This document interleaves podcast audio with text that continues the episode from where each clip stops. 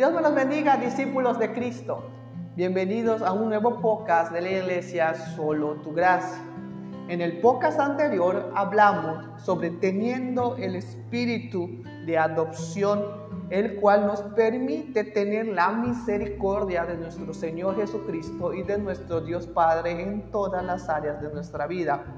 Si prestaste atención a lo que nosotros platicamos, simplemente ese espíritu de adopción no nos condena de nada, no se pasa el tiempo condenándonos.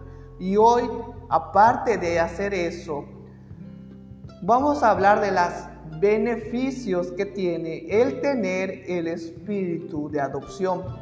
Y vamos a seguir con nuestra base, con este estudio del libro de Romanos capítulo 8. Vamos a seguir en el versículo 16 que dice así.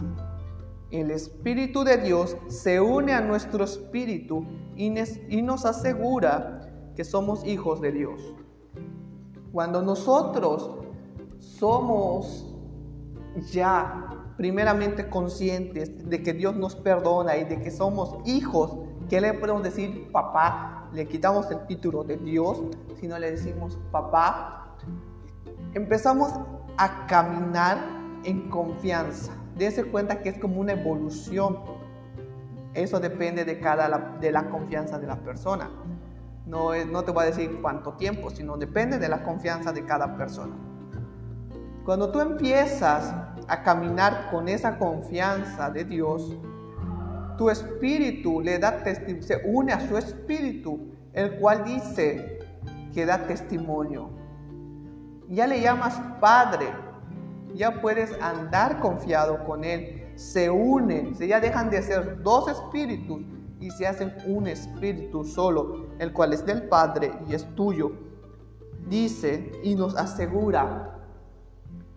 Antes daba testimonio, ahora te asegura, Dios es tu Padre. Dios es tu Padre, Dios es tu Padre, Dios es tu Padre, Dios es tu Padre te asegura, ya no solo da testimonio. Antes el testimonio es como que cuando tú le preguntas a alguien y tú dices, Él me dijo, ese es un testimonio como que es fuera de ti. Pero ahora cambian las cosas, ahora ya no es fuera de ti, sino es dentro de ti, ahora te asegura. Ahora, te aseguro, es como cuando hay un accidente de tránsito o algún asesinato y un testigo va y dice, yo creo que vi. Ese es un testimonio. Yo creo que vi que el asaltante, que el asesino huyó. Es un testimonio. No puede hacer nada. Como que sí y como que no. Es un testimonio. Pero cuando dice, Él te asegura, está diciendo ese mismo testigo, yo sé que él es asaltante porque yo lo vi. Yo sé que él es el asesino porque yo lo vi. Hay diferencia de testimonio y asegurar. Cuando el Espíritu te está asegurando de que eres hijo de Dios, simplemente Él está diciendo, yo sé, yo lo vi, yo viví ese día cuando Dios mismo lo aceptó. Yo estuve ahí cuando Dios mismo lo aceptó. Yo vi cuando Dios firmó el acta de adopción. Yo estuve cuando Dios lo creó. Yo sé porque yo estuve ahí que Él es hijo de Dios. Él ya está asegurando. ¿Y a quién se lo asegura? A tu conciencia, a las personas de tu alrededor, al mismo enemigo. Por eso cuando el enemigo viene y ya pasaste el primer nivel, que es del testimonio, de que cuando tú recibes el espíritu de adopción, el que vimos en el podcast anterior, cuando viene el enemigo y te acusa, y tú le dices, yo soy hijo de Dios, ya no se lo dices desde la boca, sino se lo dices desde el corazón. Yo soy el hijo de Dios. Y cuando dice el enemigo, seguro, y entonces habla el Espíritu Santo dentro de ti y le dice al enemigo, yo estuve cuando Dios el Padre lo aceptó, yo estuve cuando Él firmó los papeles de adopción y los destruyó para decir, este ya no solo es mi hijo adoptado, sino es mi hijo de sangre. Este ya no es solo mi hijo que me recibió por necesidad, ahora es mi hijo porque me ama. Yo estuve ahí cuando Dios le cambió el apellido y le puso el de él. Yo estuve ahí cuando Dios le entregó todo de su mano a él. Yo estuve ahí cuando el mismo Dios lo volvió a crear. Ese es el Espíritu Santo diciéndole al enemigo, tú ya no tienes poder ni derecho de estar sobre él. Y el enemigo pierde absolutamente todo el poder que tiene sobre tu vida. Si seguimos leyendo lo que dice en el versículo 17, mis hermanos, aquí viene la recompensa de ser hijos de Dios y de ya que el Espíritu Santo da testimonio.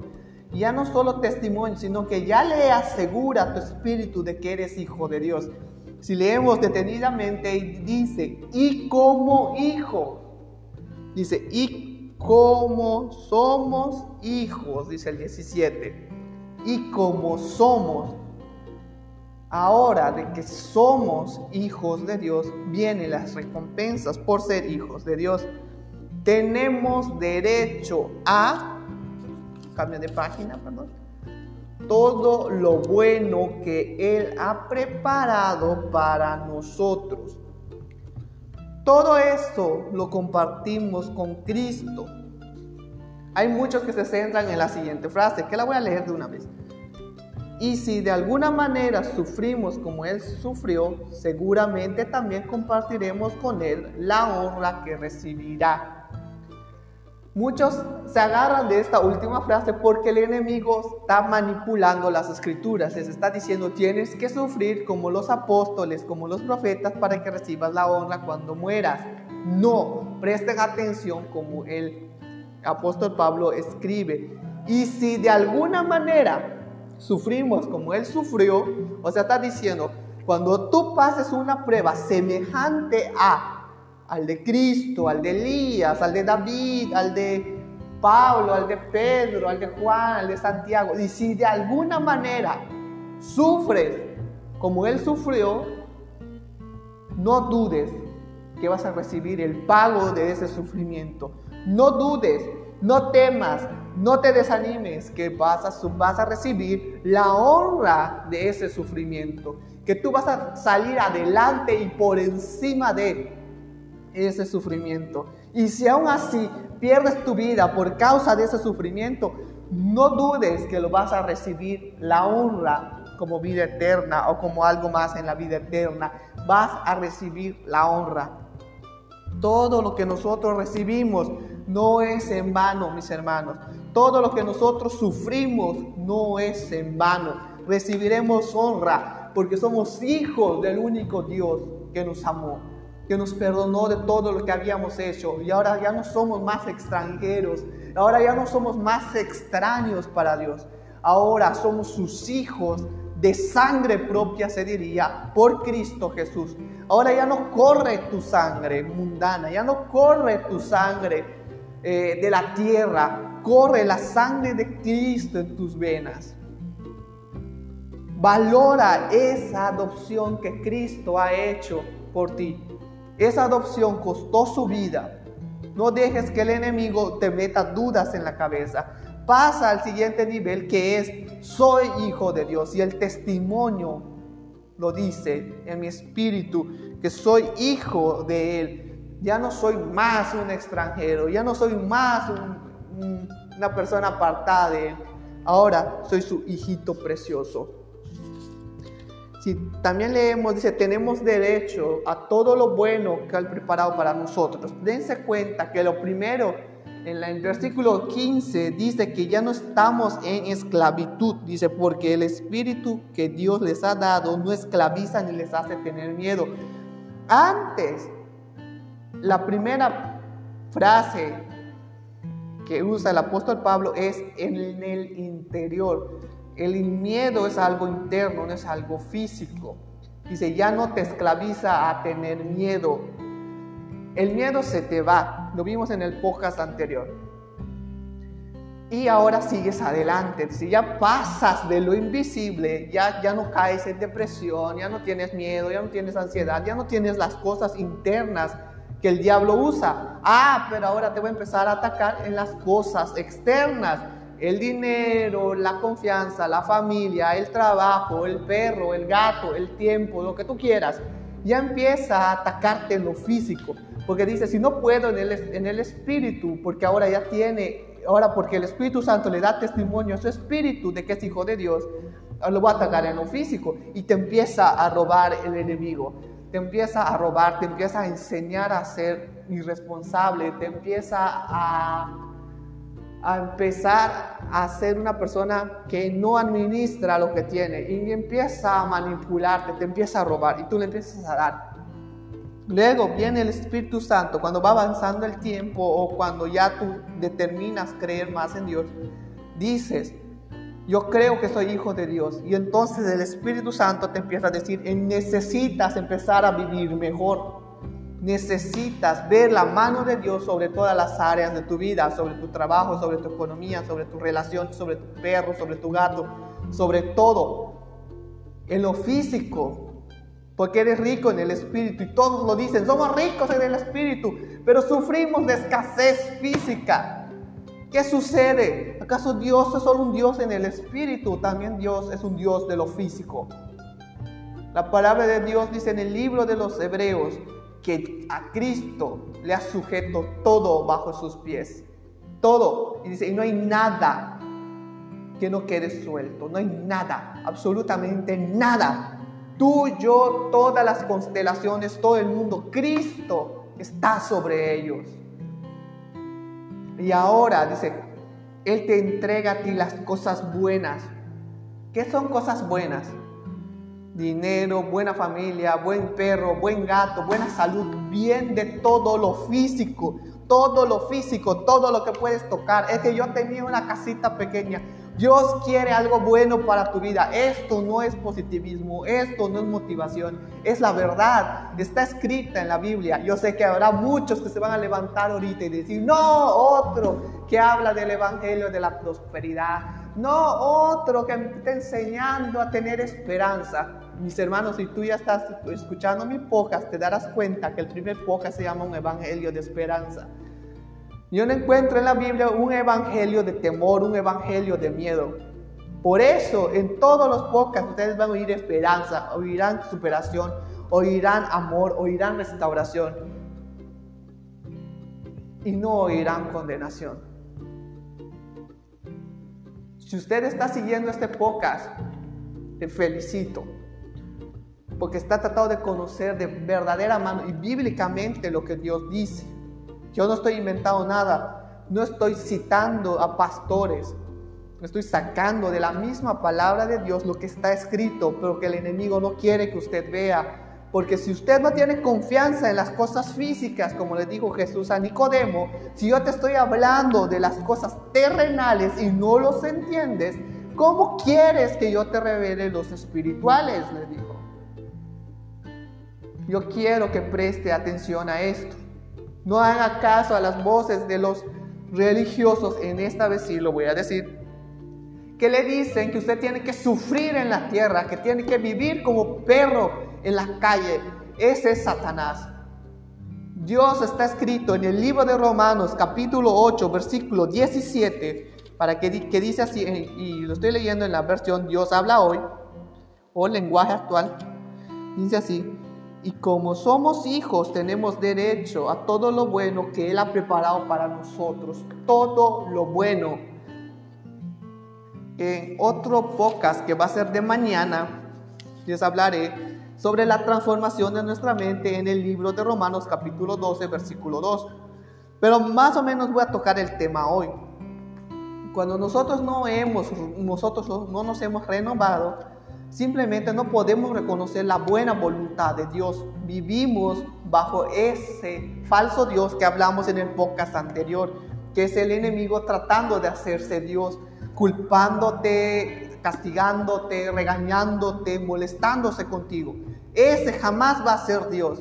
Dios te va a decir, hijo, pecaste, ven a mí, yo te limpio. Hijo, te portaste mal, ven a mí, yo te perdono, te abrazo, te doy dense cuenta lo que pasó con el hijo pródigo. Dense cuenta, el hijo pródigo, otra vez voy a volver a tocar el tema del hijo pródigo, derrochó todo lo que tenía, vivió perdidamente, y lo dice en la Biblia, vivió perdidamente, y cuando él regresó a arrepentirse, sintiéndose culpable con el Padre, y le iba a decir, Dios he pecado, Padre he pecado contra el cielo y contra ti, no soy digno de ser llamado tu hijo, dense cuenta cómo él se quiere alejar de Dios, y antes dice que él diga la frase, dice cuando él estaba enfrente al Padre, y antes que él diga la frase, dice que su padre le abrazó para que no hable la maldad, para que no hable maldición. Él le, hable, le abrazó y le dijo a sus sirvientes, que son los ángeles, traigan un nuevo vestido, traigan un anillo, pónganse en la mano derecho y hagamos fiesta. Porque mi hijo que estaba muerto ahora está vivo. Hagamos fiesta, dice. Dense cuenta que la actitud del Padre es yo te abrazo y te doy todo, porque tomaste la iniciativa de venir otra vez hacia mí. Cuando tú eres su hijo por el testimonio de tu espíritu y tú vas a Él, rompes la maldición del diablo interna. Pero cuando tú ya estás delante de Él, rompes la maldición externa. Por eso el Padre te abraza otra vez y dice, regresó a mí cuando estaba muerto en su pecado, ha revivido porque regresó a mí. Y cuando te abraza, le ordena a sus ángeles, traigan nueva ropa y pongan un anillo de autoridad en su dedo. Ya no estás bajo el mundo, ya estás sobre él. Ya empiezas a caminar de una manera que honra a Dios. Pero si tu vida se la pasa diciendo, no es que no es para mí el tener dinero, es que no es para mí ser próspero, es que no es para mí ese evangelio. Mi hermano, déjame decirte que estás en la primera etapa. En la primera etapa donde solo el Espíritu Santo da testimonio a su Espíritu, que es lo que dijimos en el inicio. Él dice, yo creo que Él cree que es diferente. Pero cuando pasas en la siguiente etapa de que es cuando dice el Espíritu Santo, yo estuve cuando Cristo la adoptó, yo estuve cuando volvió a nacer, yo estuve y yo soy testigo, yo lo veo, yo doy testimonio, yo convenzo. ¿Cómo era? Ahora vamos a leerlo. Dice, Él asegura, perdón, yo aseguro. Él estuvo presente cuando tú te convenciste, cuando tú le creíste y pasaste al siguiente nivel. Y el nivel es lo físico, mi hermano. Yo sé que para muchos este podcast va a ser de peso porque no están acostumbrados a oír un evangelio de prosperidad. Perdón, pero es la verdad. Un evangelio de prosperidad. Están acostumbrados al castigo de Dios, el arrepentimiento, el pecado, pero nunca la misericordia, el amor y la prosperidad. Dios quiere a partir de ahora de que tú le empieces a creer que Él puede bendecirte con el trabajo que tienes, que Él puede restaurar el matrimonio que tienes, que Él puede restaurar la salud que tienes, que Él puede hacer las cosas físicas y no solo es un Dios de espíritu, sino es un Dios de lo físico. Recordemos que el espíritu es solo un reflejo, perdón, lo físico es solo un reflejo de lo físico. Si tú estás quebrado hoy, es porque en el espíritu estás quebrado porque no le has creído de dónde viene tu bendición. Puedes citar versículos bíblicos diciendo, es que un rico no entrará al reino de Dios. Mi hermano, eso se refiere a los ricos egoístas. La palabra de Dios dice que Abraham era el hombre más rico y era de bendición para las naciones. Si tú te haces rico y Dios hace que tienes dinero, no es para que tú gastes en tus lujos y en tus pecados, que luego vamos a ver en otro podcast.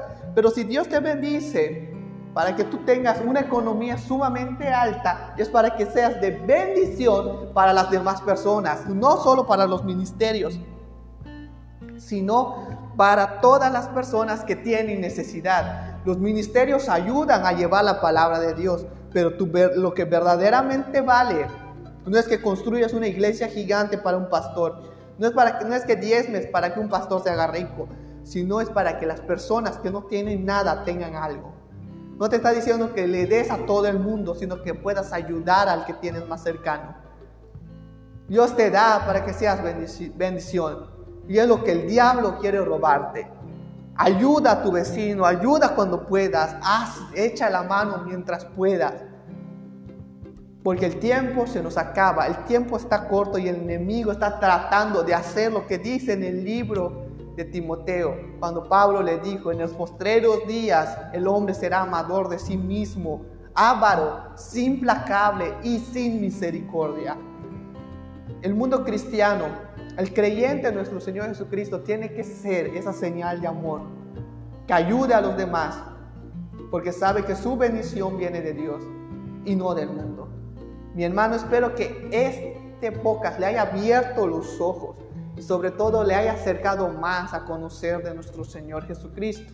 Si fue así, no olvides darle al botón de seguir y sobre todo no olvides compartirlo con las personas que están iniciando en esto que es el camino cristiano, para que empiecen a caminar rectamente y no cometan errores como tú o como yo porque nosotros sabemos que nosotros aprendimos de nuestros errores y hay que ahorrarle ese trabajo a los nuevos creyentes.